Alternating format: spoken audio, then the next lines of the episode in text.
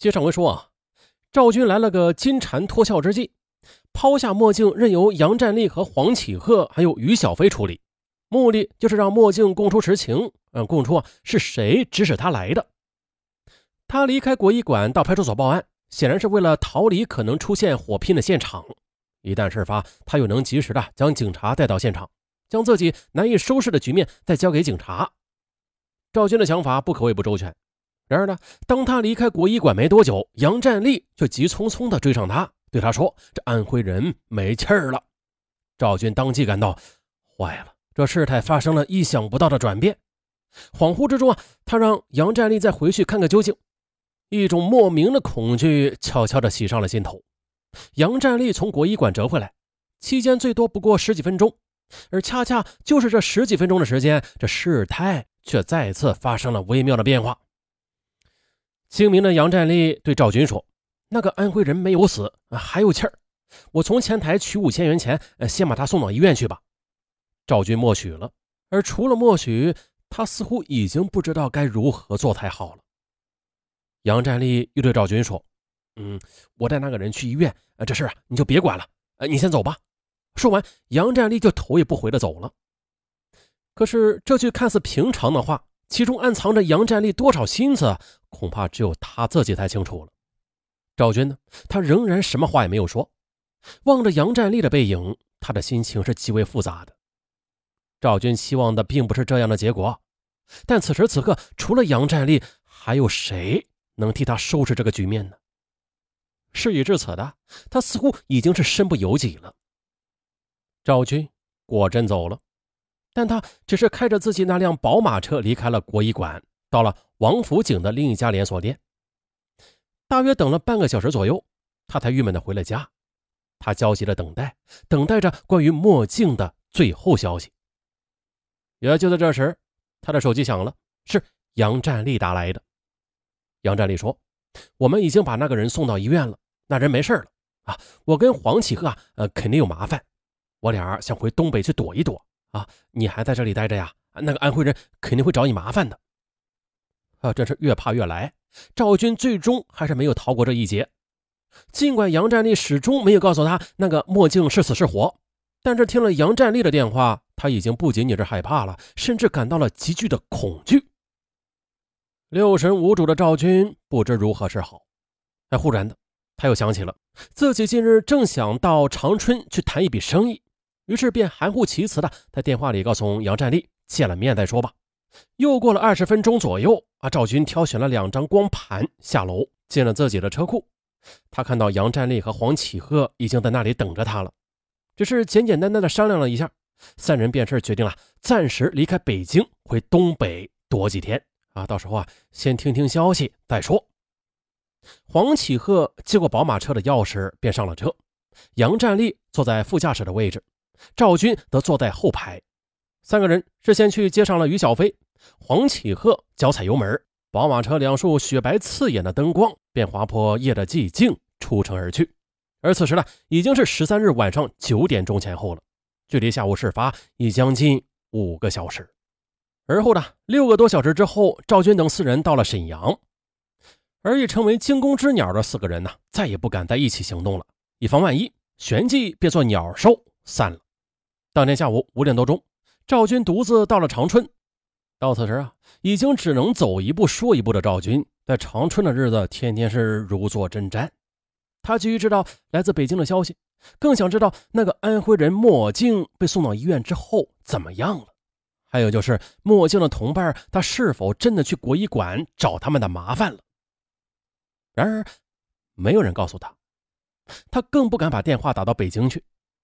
而在七天之后，他终于得到了这方面的消息。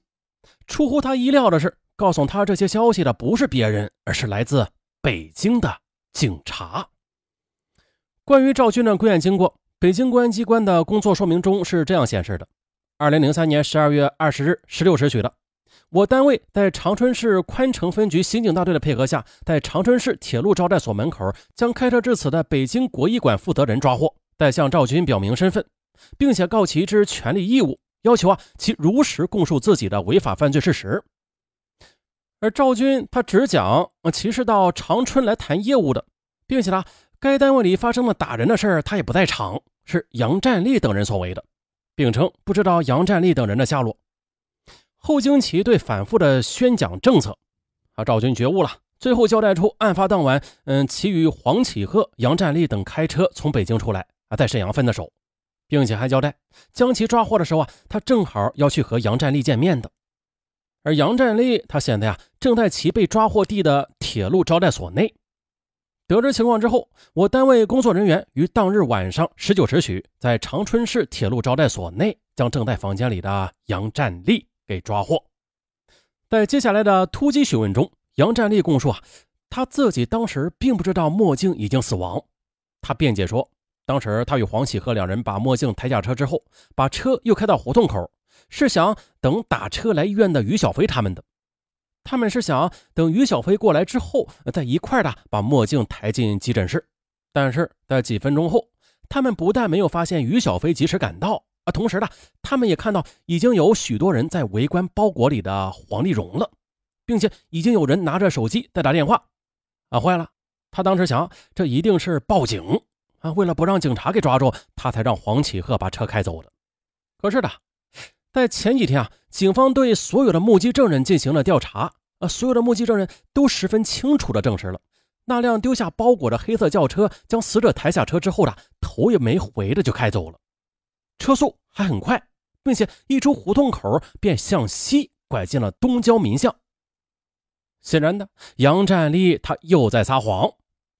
经历过牢狱之灾的杨占利，他善于撒谎，因为呢，他总是期盼侥幸的结果会出现。如果说他对警方撒谎是为了自己能够侥幸的逃脱责任的话，那么他对上司赵军的撒谎就不是这么简单了。大家不妨想一想，为什么呢？那咱们细说。他应该知道这墨镜已经被打死了，可是啊，当赵军让他再回去看个究竟时，他竟然说这墨镜还有气儿，后来又说那个安徽人已经送到了北京医院的急诊室，没事了。如此等等，由此可见，他对上司赵军那可真的是一片忠心耿耿啊。也就是说，他不想让赵军知道实情，他想把责给揽下来。而从这一点上讲啊，墨镜黄丽蓉啊就是被打死的墨镜，他与户主的杨占利似乎是属于同一种性格。或者说，是有着同样的职业精神。黄丽蓉她之所以被殴致死，主要原因应该说是她死不承认是谁派她来监视赵军和杨占利等人的。如果当时黄丽蓉能够稍稍的松口，她也许就不至于被活活打死。当赵军从警方那里得知这墨镜已经被杨占利等人殴打致死了，但是。他还是感到困惑的，墨镜的幕后指使者，他究竟是谁呀？啊，他们的真正目的又是什么？除了赵军，警方也同样急于知道这些事儿。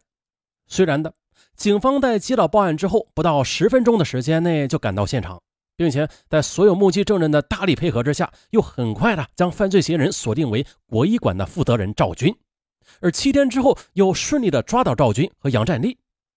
但是。死者黄丽蓉的真实身份仍然难以判定。缴获的手包里有一张死者本人的身份证，上面写着“死者叫黄丽蓉，安徽人，呃，四十岁。”除此之外呢，一点有用的信息也没有了。通过安徽警方联系黄丽蓉的家人，家人只知道她是在北京打工的，至于她在什么单位里打工、干什么工作啊，也是一无所知。啊，不过。正在这个时候啊，一个看似与本案无关的人却主动的走进了警方的视线。这个人叫做王峰，他自称是北京大海商务顾问责任有限公司市场调查部的负责人。接待他的警方人员问：“你要向公安机关反映什么情况啊？”王峰说：“啊，是这样的，我的一个业务方面的朋友，他在调查国医馆的时候被人盯上了，并且至今是下落不明。”警方接着问。你是怎么知道这件事的？王峰说了：“啊，那是十二月十三日下午五时二十九分，我接到崔海打来的电话，说是老黄出事了，你赶紧过来看看。”哎，这王峰说的崔海，既是呃被打死的墨镜黄丽荣的同伴。当时黄丽荣被杨占利等人给抓住了，他侥幸逃脱。啊，王峰当时啊正在西单陪朋友购物呢，接到电话之后，便打车急匆匆的赶到国际饭店与崔海见面了。见到王峰，崔海神情紧张的呃把刚才发生的一切全部的都告诉了他。王峰听后呢，先稳住了崔海，让他先别动。自己径直的走进了国医馆，他先是买了一盒板蓝根冲剂和止咳药，同时又左顾右盼的观察着店内的动静，希望能够找到黄丽蓉的下落。过了一会儿的，他看大堂里也并没有什么异常啊，便出了国医馆。他对崔海说：“没有什么情况，老黄啊也不在附近，先让崔海回家去了。”崔海走后，王峰又找了十几分钟，但是还是没有找到黄丽荣。他就不停的给黄丽荣的小灵通打电话，但是一直都没有人接听。他又走到崔海与黄丽荣中午吃饭的那家小餐馆，问老板。餐馆老板也证实了，下午确实有人在马路对面打过架的。打完之后，把一个人拖进了国医馆。王峰至此已经意识到了事态的严重，他果断的报了警。而事实上，当王峰从西单打车过来，走进国医馆，假装买药时，他要找的黄丽荣正躺在门诊大厅后面的天井院的地上呢。国医馆的建筑呈回字形，四周是二层小楼，内部员工上下楼梯的时候都设在天井院里。王峰他当然不了解这些情况了，他只在大厅里边转悠啊，最后空手而归。那你再说一下，你说的老黄他为什么派人去调查国医馆呢？警方接着问，啊，是一个叫。李之栋的人委托黄丽荣去查的。李之栋，李之栋又是谁呀？咱们下集再说。